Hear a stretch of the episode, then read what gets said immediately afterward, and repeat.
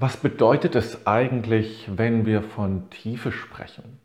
Wir sagen ja vielleicht manchmal, dieser Mensch hat echt, der hat eine Tiefe oder das war jetzt ein tiefes Gespräch. Das sind tiefe Gedanken. Aber was heißt es, wenn wir von Tiefe sprechen? Das ist ja auch wieder mal nur ein Bild.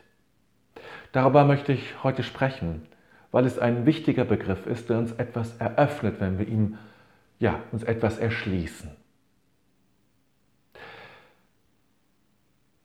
Unser Bewusstsein, und wir sprechen, wenn, wir, wenn es um Tiefe geht, geht es um eine Form des Bewusstseins. Unser Bewusstsein ist für uns etwas Räumliches. Wir sprechen in räumlichen Kategorien, wenn wir von unserem Bewusstsein sprechen.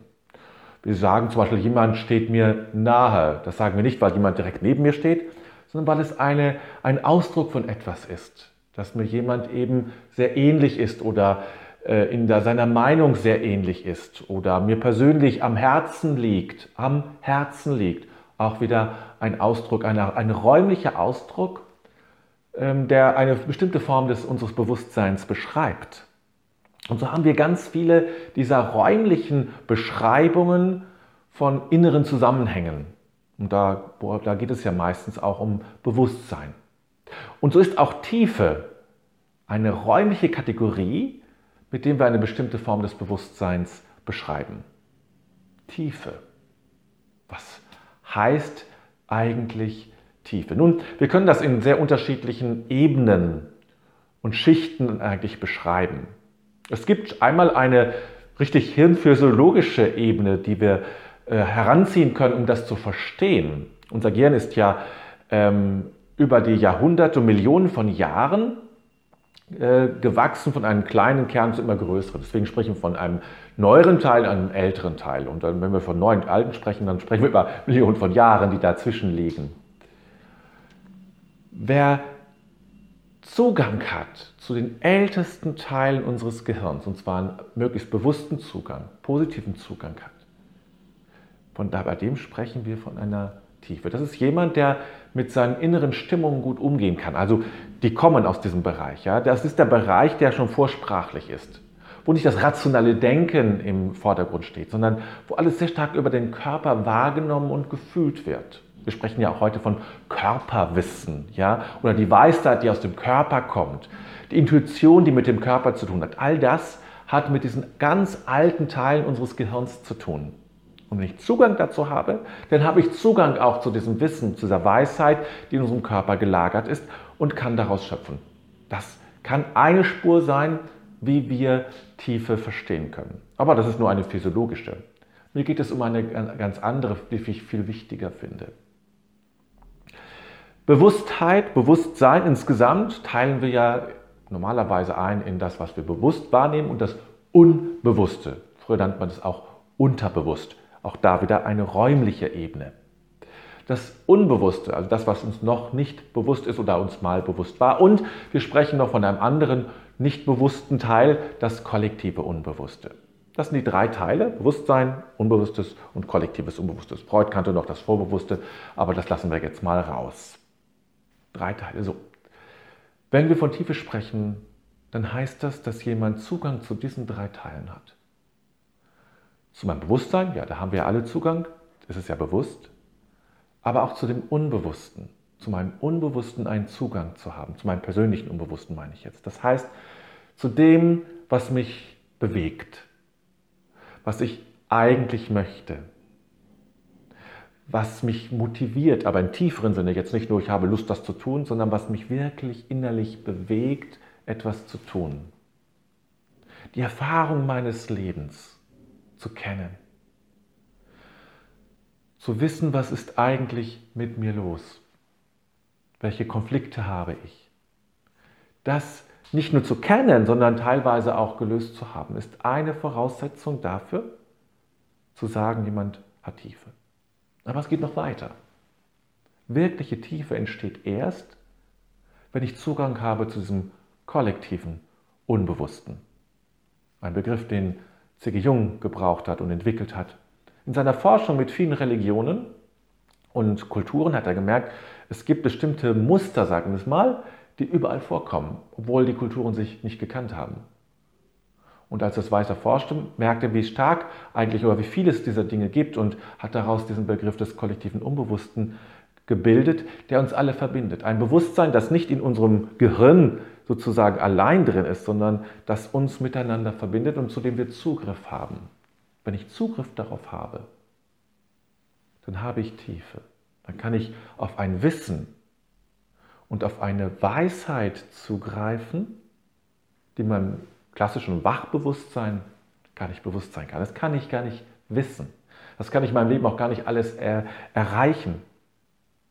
Erst wenn ich Zugang habe dazu, zu diesem kollektiven Unbewussten, habe ich auch Zugang zu diesem Wissen. Und das heißt, ich brauche, um Tiefe in mein Leben zu bringen, wenn ich sage, ich möchte Tiefe haben. Das heißt, das, bedeutet ja auch eine, ein tiefes inneres Angebundensein an das kollektive Unbewusste und an mich selber und letztlich dann auch an Gott. Das, das bedeutet das ja, dass ich in diese, diese Angebundenheit lebe und spüre. Und dass ich deshalb eben einen positiven Zugang brauche zu meinem persönlichen Unbewussten, aber auch zum kollektiven Unbewussten. Einen positiven, dass ich hindurchschreite und all die Konflikte, die persönlichen insbesondere, die im Unbewussten gelagert sind, versuche zu lösen, damit ich mich nicht aufhalte und diese Verbindung ungebrochen ist. Und Gott selber kommt auf uns zu, wenn man das so sagen kann, auch wieder eine räumliche Beschreibung, durch das kollektive Unbewusste.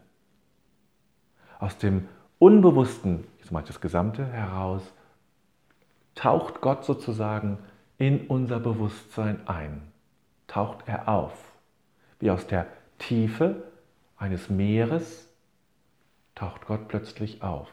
In unser Bewusstsein meldet sich dort und wir können dann darauf reagieren, wie wir es eben möchten. Aber dazu brauche ich eben diese Zugänge.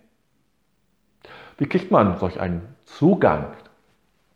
Die Dinge sind ähm, relativ, ja, finde ich relativ offensichtlich. Unsere Träume sind natürlich solch ein Zugang. Ja? Einen guten Zugang zu haben zu Träumen, Träume aufzuschreiben. Wir müssen Träume nicht rational verstehen, damit sie wirken. Wir müssen sie lediglich ins Bewusstsein holen. Das heißt, ich schreibe Träume auf, das ist eine Möglichkeit. Und ich kriege einen, einen Zugang zu meinen Träumen, die auch dann wirken, im guten Sinne wirken in mir, auch wenn ich sie rational nicht verstehe. Indem ich die Dinge tiefer betrachte, von ihrer symbolischen Bedeutung, von ihrer Geistigkeit betrachte, heißt das, habe ich Zugang zu meinem kollektiven Unbewussten. Märchen, Mythen, biblische Geschichten gehören auch in diesen Bereich, die von ihrer geistigen, symbolischen Seite her zu betrachten, hilft mir, Zugang zu bekommen zu meinem kollektiven Unbewussten. Malen, zeichnen, diese Dinge zu tun, den körperlichen Zugang zu pflegen, innere Bilder, all das hilft mir, Zugang zu finden. Und wenn ich diesen Zugang habe, dann spürst du eine, eine Ganzheit. Du spürst eine tiefe Verbundenheit. Religion heißt ja Religion, rückgebunden sein, eine tiefe Verbundenheit und eine Ganzheit, die dich erfüllt. Wo immer Neues kommt und neue, neue Weisheit sozusagen nach oben gespült wird und wo du Geleit findest, Unterstützung, wo deine, die Antworten auf deine Fragen liegen. Die liegen ja nirgendwo sonst. Kann dir auch keiner geben, kein Psychotherapeut ähm, kein Arzt oder sonst wer, sondern das ist ja genau das, was wir dann schnell, schnell sagen und manchmal sehr, sehr oberflächlich sagen, ah, das liegt alles in uns, wie wir das, das ist so ein Standardsatz, ja, das müssen das in uns selbst entdecken. Ja, das stimmt, aber das ist ein Weg, der nur in dieser Tiefe gegangen werden kann. Damit ich Tiefe, auch diese entsprechenden tiefen Antworten finde, die tragen und die mich wirklich unterstützen, in dieser Welt. Und ich möchte dich einladen, für dich diesen Weg, einen Weg zu finden, dich damit zu beschäftigen, die Augen zu schließen, deinen inneren Bildern zu folgen ohne dich darin zu verlieren, sondern einfach zu folgen, wohin sie führen. Deine Träume aufzuschreiben, damit sie wirken können, denn sie wollen ja wirken. Dich mit Urformen zu beschäftigen, Archetypen, wie äh, der äh, C.G. Jung sagte. Also diese Urbilder, die mich ansprechen und zu gucken, was spricht mich an. Und das alles kann dir helfen, zu deiner eigenen Tiefe zu finden, deine Wurzeln ganz tief wachsen zu lassen und daraus zu leben. Neues und Altes hervorzubringen, wie schon in der Bibel steht. Neues und Altes hervorzubringen und dich ganz zu fühlen in dieser Welt.